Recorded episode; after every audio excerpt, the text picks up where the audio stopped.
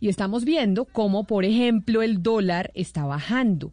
Está bajando el precio del dólar en los últimos días de manera significativa. Pero hay otra cosa que también estamos viendo y es que el precio del Bitcoin también rompió su techo varias veces esta semana.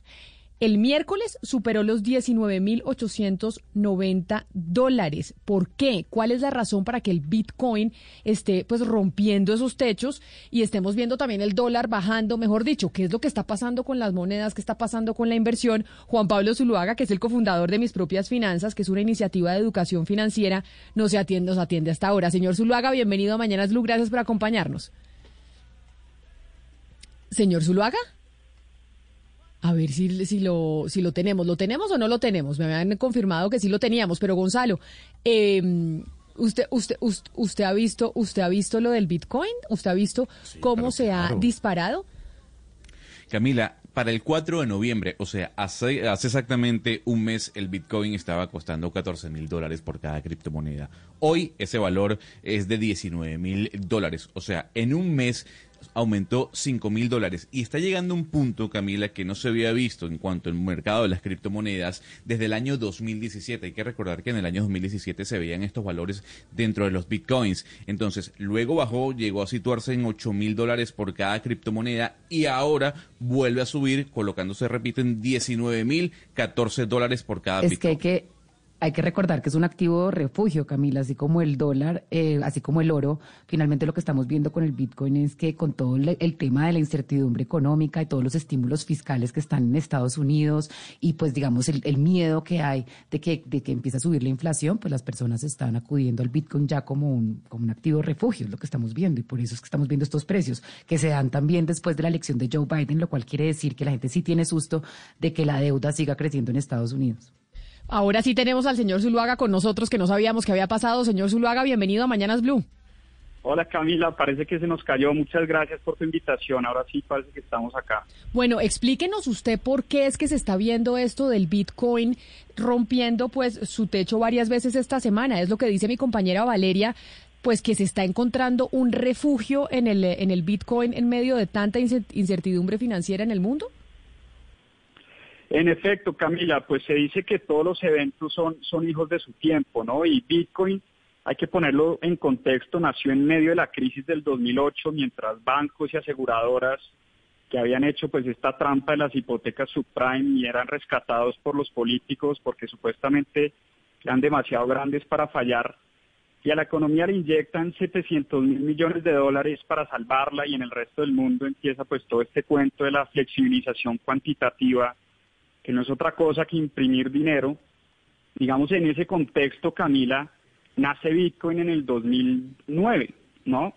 Y su creador, que es un anónimo que se hace llamar como Satoshi Nakamoto, se inventa un sistema de dinero electrónico basado en tecnología y matemática computacional que no necesita de un intermediario. Mire, ahí sobre, sobre ese punto déjeme interrumpirlo, señor Zuluaga.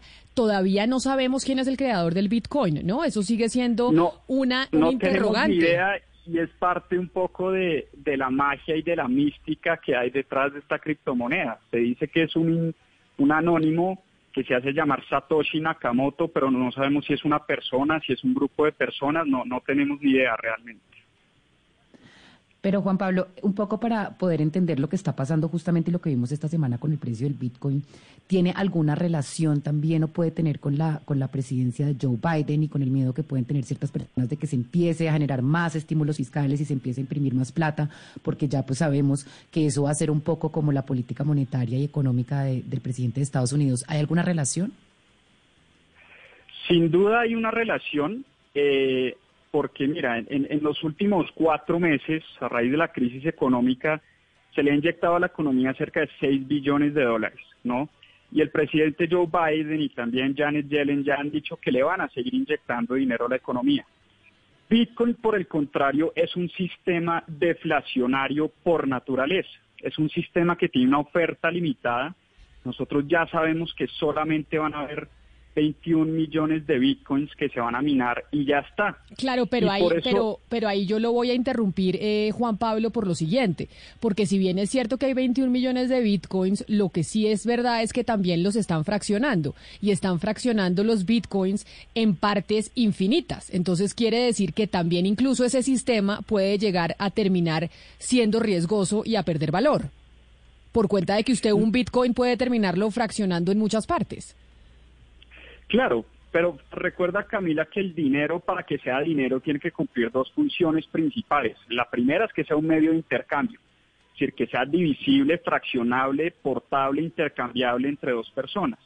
Y la segunda es que sea un resguardo de valor. Y para que el dinero sea resguardo de valor, tiene que ser escaso, tiene que haber confianza y tiene que ser esto que llaman censorship resistant, es decir, que no me lo puedan confiscar fácilmente. Entonces llegamos a este 2020 y volvemos a responder de la misma manera, inyectándole a la economía un montón de dólares y un montón de dinero, y la gente empieza a preocuparse por una posible inflación. Y los inversionistas que tienen su dinero en bonos del tesoro rentando el nada por ciento, y viendo lo que puede llegar a pasar con una posible hiperinflación o caída del precio del dólar, se voltean a ver a Bitcoin como una posibilidad interesante de inversión y a tratarlo de entender. Y bueno, aquí es donde hay realmente un modelo interesante de resguardo de valor, que al final Bitcoin, en resumidas cuentas, lo que nos propone es una mejor forma de dinero hoy.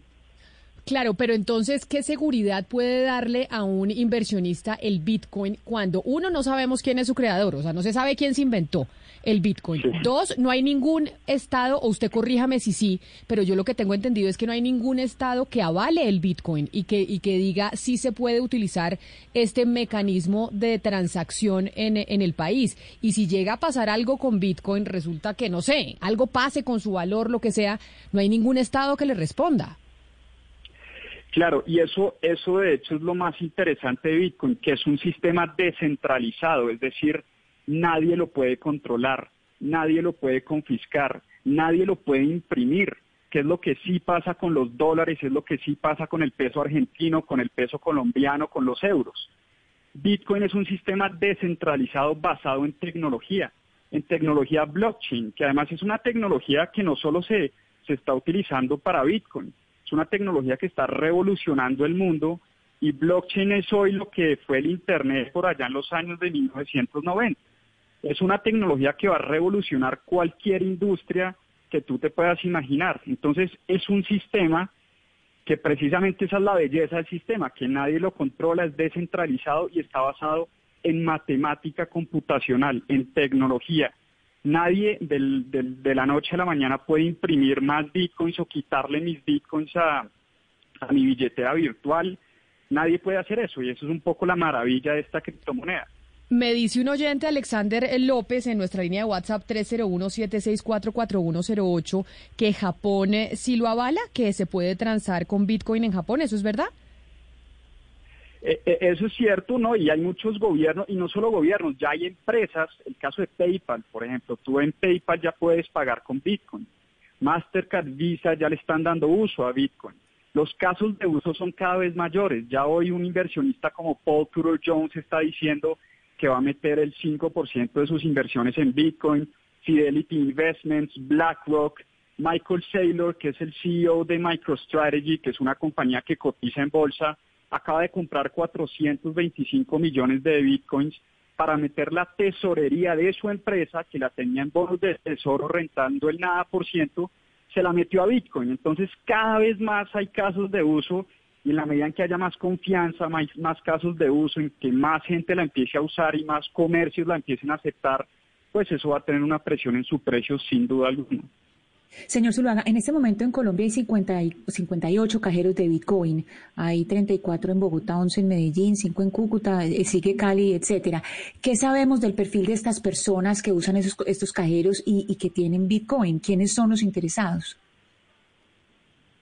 No, hoy, hoy en día cualquier persona puede, puede comprar bitcoins a través de estos cajeros o inclusive plataformas electrónicas, billeteras virtuales Hoy en día ya hay muchas plataformas, ya son, como decía, los casos de uso son cada vez mayores y cada vez más la gente está eh, volcándose hasta hacia esta criptomoneda porque está viendo, como te digo, que nos ofrece una mejor forma de dinero.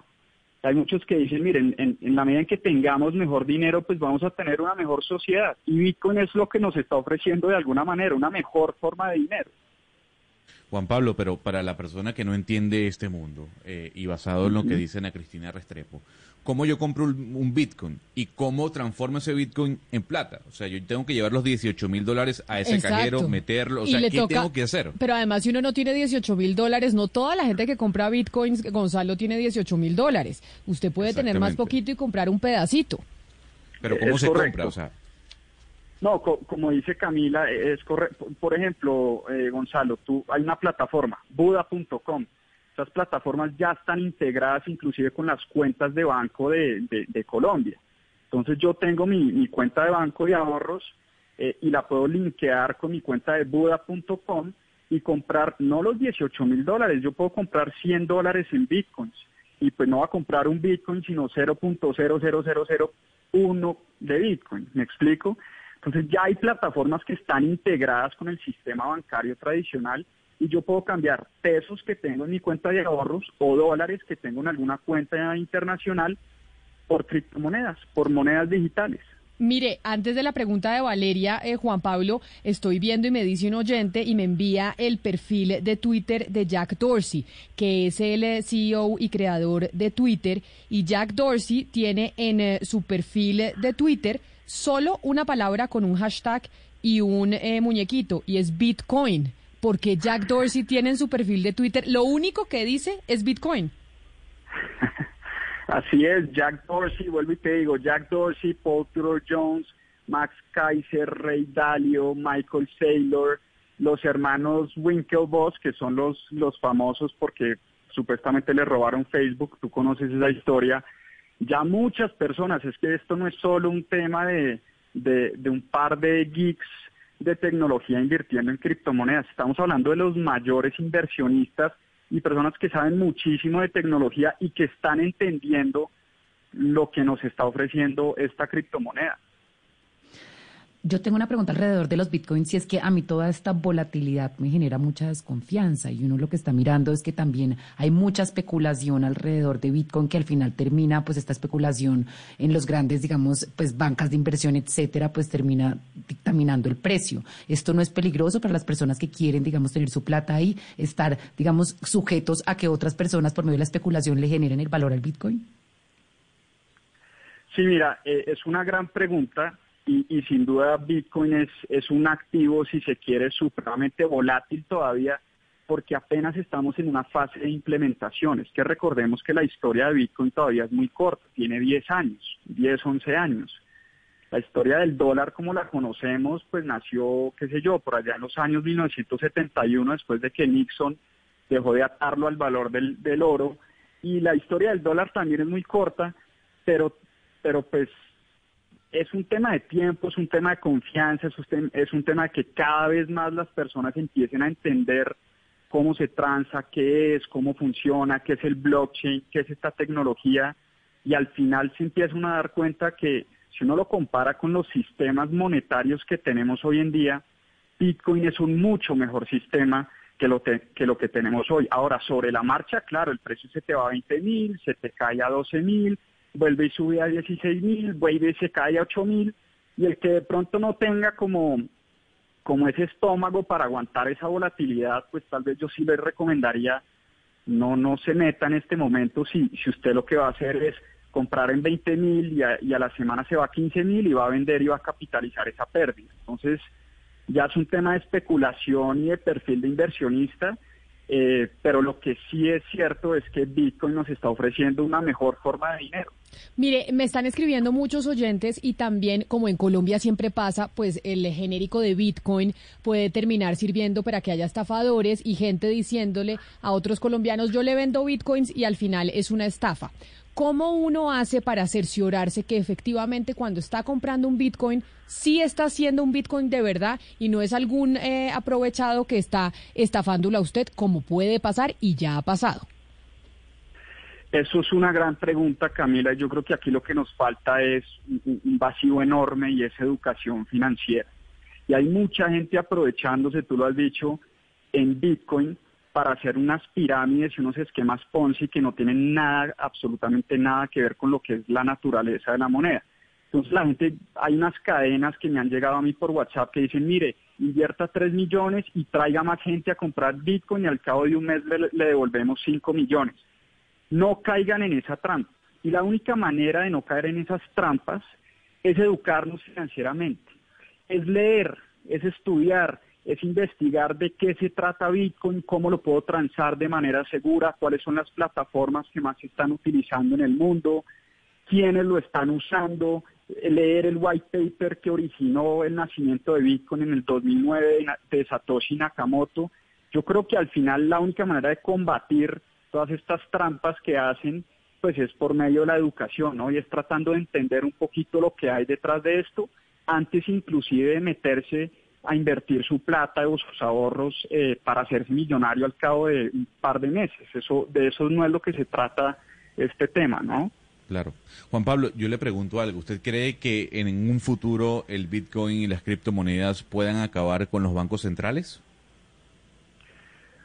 Sin duda, sin duda y, ojalá sea así, porque es que los bancos centrales eh, han hecho muchas irresponsabilidades en el mundo. Entonces yo sí prefiero un sistema descentralizado eh, donde no esté concentrado el poder en un par de personas eh, porque de pronto sí, hoy, hoy en día confiamos en la Reserva Federal, pero usted confía en el Banco Central de Argentina, o usted confía en el Banco Central de Venezuela, o usted confía en el Banco Central de Zimbabue, por ejemplo.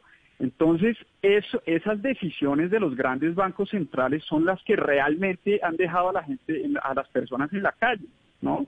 Entonces, es posible, es posible y es posible que, Bitcoin nos ofrezca una forma descentralizada y un mejor manejo del dinero y, qué sé yo, todo está muy temprano para decir, pero, pero todo puede pasar, ¿no?